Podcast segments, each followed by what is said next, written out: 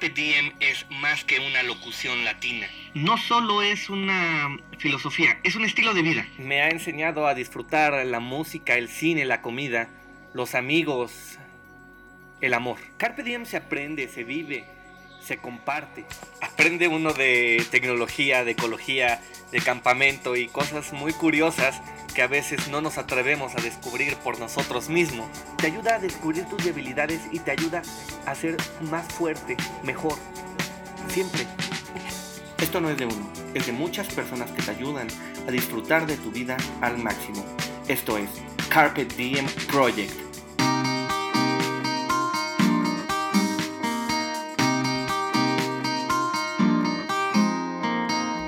Hola, ¿qué tal? Muy buenos días, tardes o noches. Tengan todos ustedes. Mi nombre es Luis Parra, grabando el episodio número 8 del podcast Carpet Diem Project. Y en esta ocasión vamos a hablar acerca del el maratón. Así es. Pero antes de ello, y de presentarles a una super invitada que tenemos el día de hoy, que es Alejandra Jauregui quiero platicarles de los tres puntos que Runtastic de Adidas nos da acerca de los corredores. Primero, tenemos que saber que, según un estudio de la Universidad de Arkansas, con 408 participantes, el running se te hace más atractivo. El 80% de los hombres y el 60% de las mujeres se sienten más atractivas cuando corren. 2. Nunca es tarde. Esto es importantísimo porque si tú crees que ya no es momento de correr un maratón, te tengo un dato acerca de Fauja Singh, que es un corredor británico nacido en la India que corrió el maratón de Toronto a la edad de 100 años y lo corrió en 8 horas, 25 minutos y 16 segundos. 3.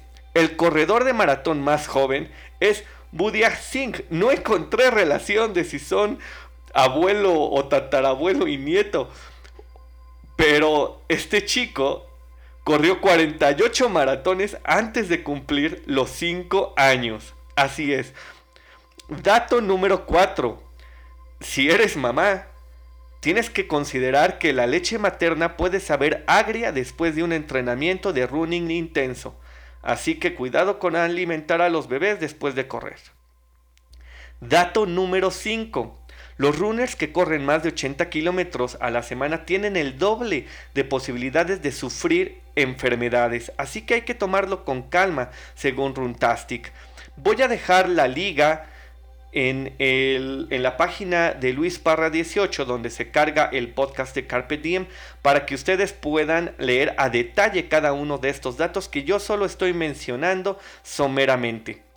Eh, número 6. El entrenamiento regular de running es bueno para mejorar la estabilidad de los huesos a largo plazo. Y la Universidad de Michigan ha llegado a la conclusión de que lo ideal es entrenar entre 12 y 20 minutos eh, tres veces a la semana. 7.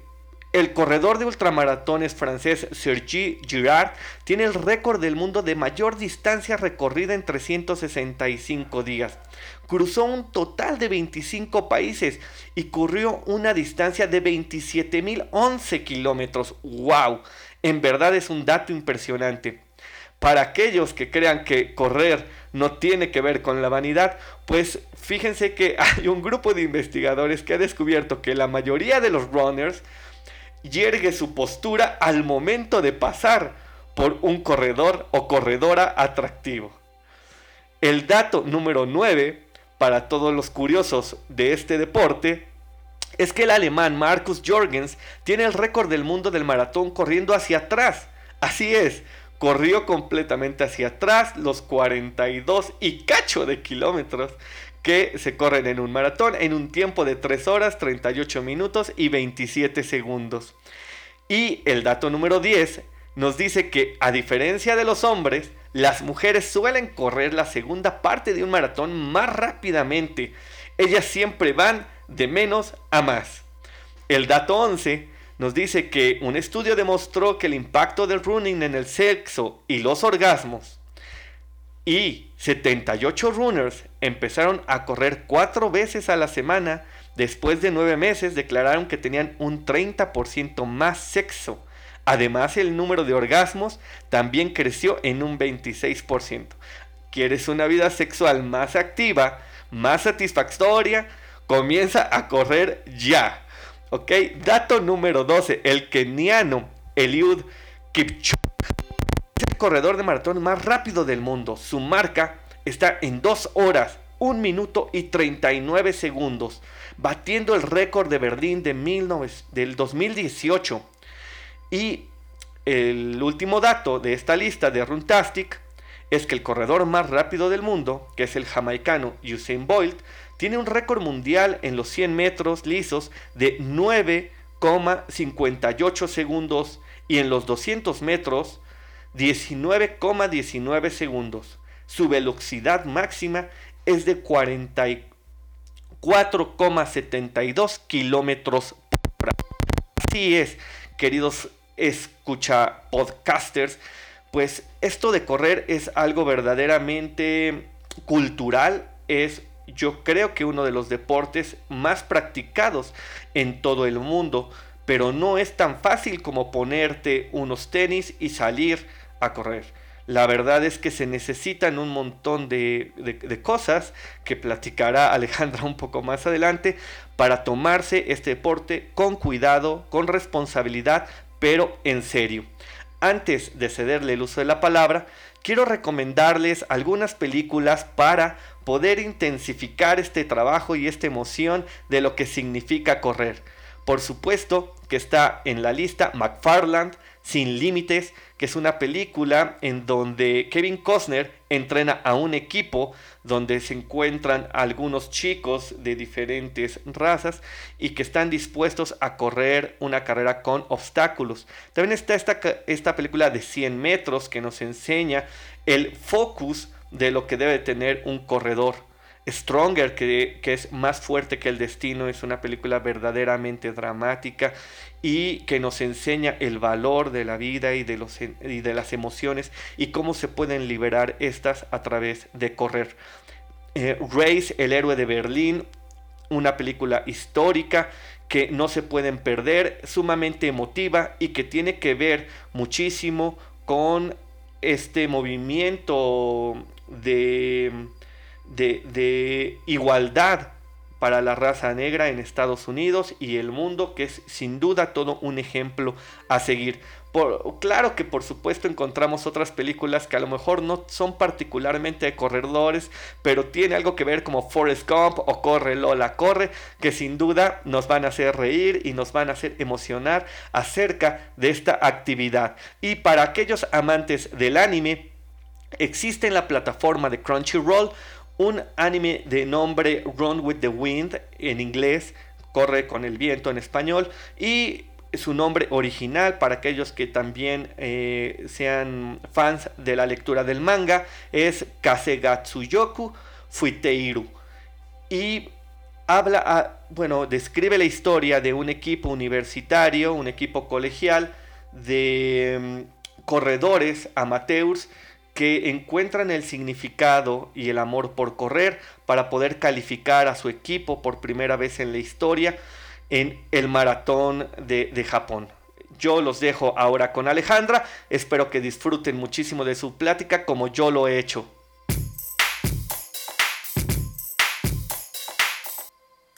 Hola, ¿cómo están? Soy Alejandra Jauregui de Carpe Diem Project y en esta ocasión quiero decirles que no soy la maratonista más veloz que pueda conversar con ustedes. Sin embargo, sí soy esta maratonista que con base en disciplina, con base en entrenamiento, con base en constancia y asesorada, por supuesto, con un buen plan de entrenamiento, pudo lograr ah, ir haciendo mejores marcas en los maratones de la Ciudad de México. Estoy convencida de que si te comprometes en tiempo, en forma, en espíritu, en alma, eh, podrás lograr un mejor desempeño. Estoy, estoy convencida de ello y lo he vivido. Así que adelante, comencemos.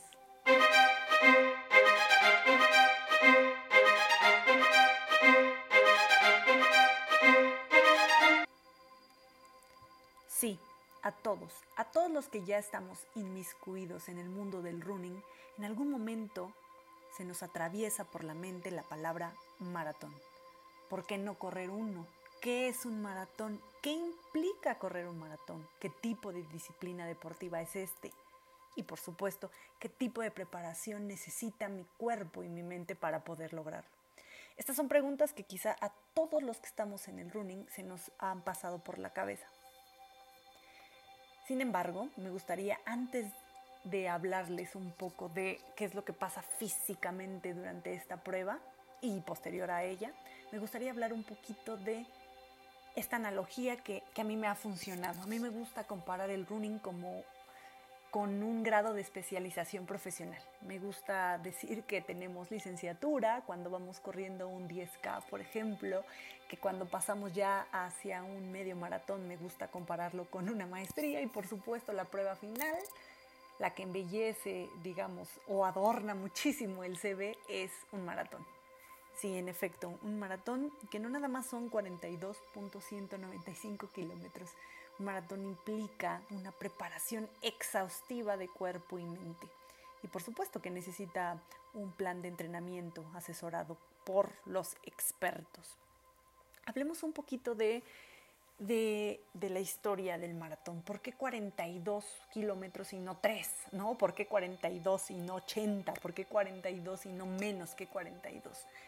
Esto tiene que ver con, la antigua eh, Atenas y con una guerra. Detrás de todas estas pruebas importadas, evidentemente importadas de otros países, evidentemente hay algo, algo, algo de cosmovisión que nos heredan, ¿no? Esta cosmovisión de otras culturas, por supuesto.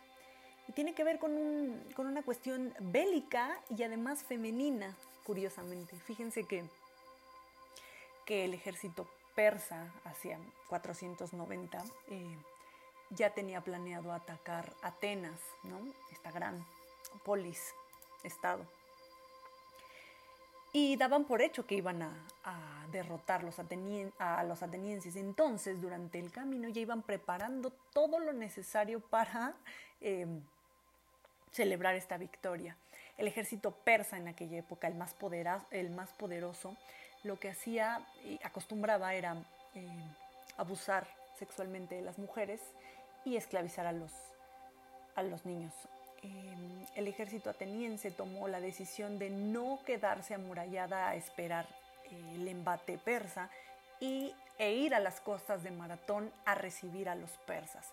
La distancia que separa la polis Atenas de las costas de Maratón efectivamente eran 42 kilómetros. El ejército ateniense, ahí por septiembre de, 14, de 490, va hacia allá los embiste, los encara de manera sorpresiva para los persas y ganan. Previo a esto, las mujeres atenienses, sabiendo ya de, la brutalidad con la que se manejaban los persas, habían hecho una promesa, una promesa entre ellas, que si al séptimo día sus hombres no regresaban, entonces ellas mismas iban a asesinar a sus hijos y después quitarse la vida. Em, una vez que el ejército ateniense gana, mandan a Filipides de regreso de maratón a Atenas, pero ya era el séptimo día y entonces faltaban menos de cuatro horas para que, para que las mujeres llevaran a cabo su promesa. Entonces tuvo que correr durante cuatro horas de manera constante, a un ritmo constante también, sin bajar velocidad, sin tomar descansos para para poder llegar a avisarles a las mujeres. En cuanto él cruza Atenas, entonces grita Nike, Nike, que significa victoria, ganamos, lo logramos. ¿no? Esto dicta un poco la leyenda de por qué Maratón tiene 42.195 kilómetros. ¿no? Entonces, como les decía, es algo femenino y a la vez algo bélico. Entonces, cuando nosotros los corredores hemos decidido correr nuestro primer maratón, pues se nos atraviesan muchísimas interrogantes, ¿no? Tales como, ¿qué tipo de entrenamiento necesito? ¿Lo voy a lograr? ¿No lo voy a lograr? Eh, ¿Qué tipo de ropa? ¿Qué tipo de zapatillas? ¿Qué tipo de dispositivo incluso, ¿no? Si tu corredor eres consciente de lo que vas a realizar, con tu cuerpo, lo vas a llevar al límite, lo vas a llevar al extremo. Tienes también, también que estar consciente que debes respetar cuatro pilares básicos del buen funcionamiento, del buen rendimiento, que son, uno, por supuesto, el entrenamiento, dos, el descanso, tres, la alimentación y cuatro, la suplementación. Debes estar consciente que vas a someter a tu cuerpo a una prueba brutal y que es necesario estar en las mejores condiciones y no arriesgarse a poner eh, la salud en juego solamente porque de un día para otro se te ocurre correrlo, ¿no?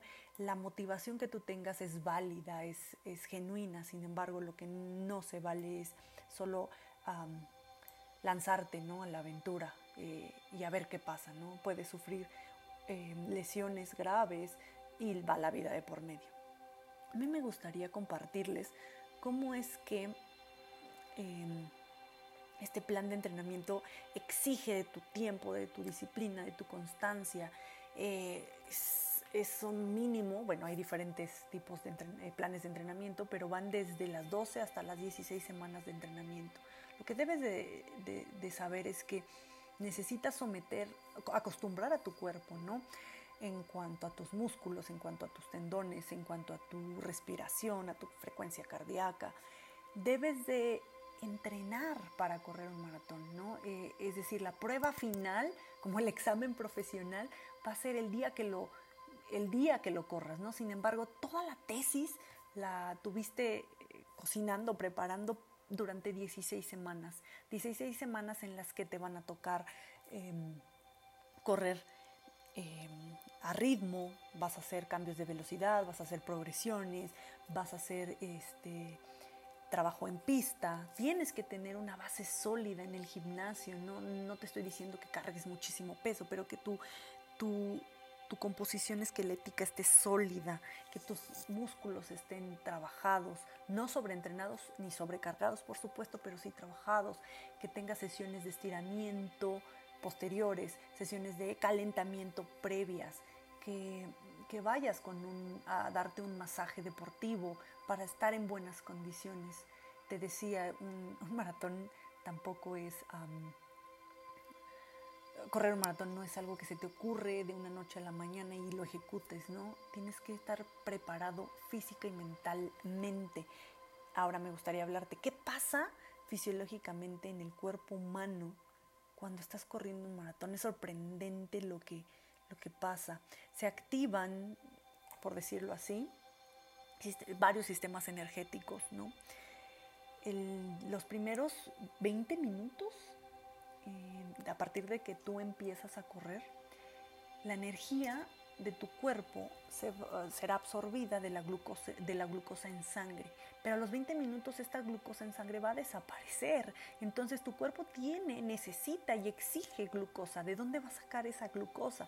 Pues va a sacarse de la grasa que tengas acumulada. Pero esto es paradójico porque los cuerpos de los maratonistas son pues casi prácticamente con muy poquita grasa. Entonces eh, lo que va a hacer es sí extraer esa, esa, esa transformar esa grasa en glucosa, pero esa glucosa va a ser, este, como decirlo, de muy buena calidad, ¿no? Y esa es la que te va a mantener hasta terminar la prueba.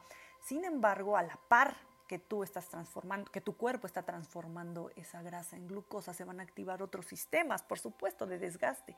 Y entonces viene aquí la, la acumulación del ácido láctico. Un corredor entrenado, para eso entrenó, vaya, el pleonasmo, ¿no? Valga el pleonasmo, soporta de mejor manera la acumulación de, ácido láctico en comparación de alguien que solamente se lanzó a la, aventura. Entonces, eh, tu cuerpo ya está preparado para este tipo de desgaste. ¿Qué sigue después de haber corrido un maratón? Eh, algunos estudios médicos indican que la persona que corrió un maratón eh, puede equipararse con alguien que está en dado de alta eh, de cuidados intensivos, es decir, su cuerpo fue llevado a, un extremo bioquímico, ¿no? Pero, pero lo interesante es que no estás enfermo y entonces te puedes recuperar, claro, con un buen descanso y con unas sesiones de descarga sesiones de recuperación, con sesiones incluso de, de meterse a la piscina, estirar, ¿no? de llevar un régimen alimenticio posterior al entrenamiento, ¿no? porque tu sistema inmune se, está, se ve un poco comprometido, hay que, hay que cuidarse. ¿no?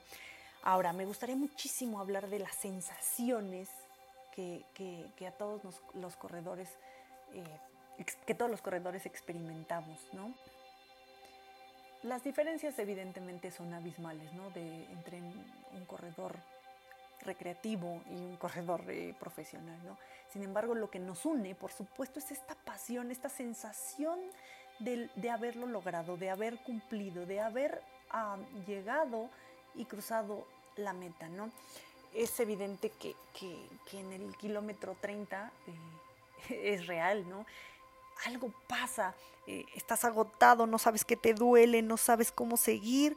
Sin embargo, em, quizá las, las piernas ya no respondan, pero hay algo que sí te motiva a continuar, ¿no? Que puede ser, por supuesto, que alguien te espera en la meta, que alguien te está echando porras a los lados, que, y sobre todo que, que no quieres defraudarte, ¿no? Que para eso entrenaste. Entonces, en ese momento tienes los 12 kilómetros que te faltan, debes de correrlos evidentemente con el corazón, con las ganas de llegar a donde te lo propusiste, ¿no? Entonces, en emisiones anteriores aquí en la Ciudad de México, llegar a insurgentes en donde el ambiente es increíble, ¿no? Ya, ya no te deja, ¿no? La gente ya no te deja, ya no te deja parar. Y cuando ya, te, cuando ya a lo lejos se asoma el estadio de SU, es una emoción indescriptible, es una sensación de ya estoy aquí y tengo que llegar, no voy a entrar caminando, ¿no? Entonces, ¿Qué nos, nos une a todos los corredores? Pues esta, esta misma pasión, este mismo amor, este mismo coraje, que una vez que, cruzas la meta y das, bueno, una vez que entras al estadio y das la vuelta olímpica, es, una emoción indescriptible, ¿no? que, solamente aquellos que, lo, que lo han hecho me podrán entender. Bueno, y finalmente los quiero invitar a participar, a escuchar, a seguir a seguir interactuando con el podcast Siempre Joven que conducen Oscar Carrizo y Juan José Martínez. De verdad, no se los pueden perder. Hasta luego.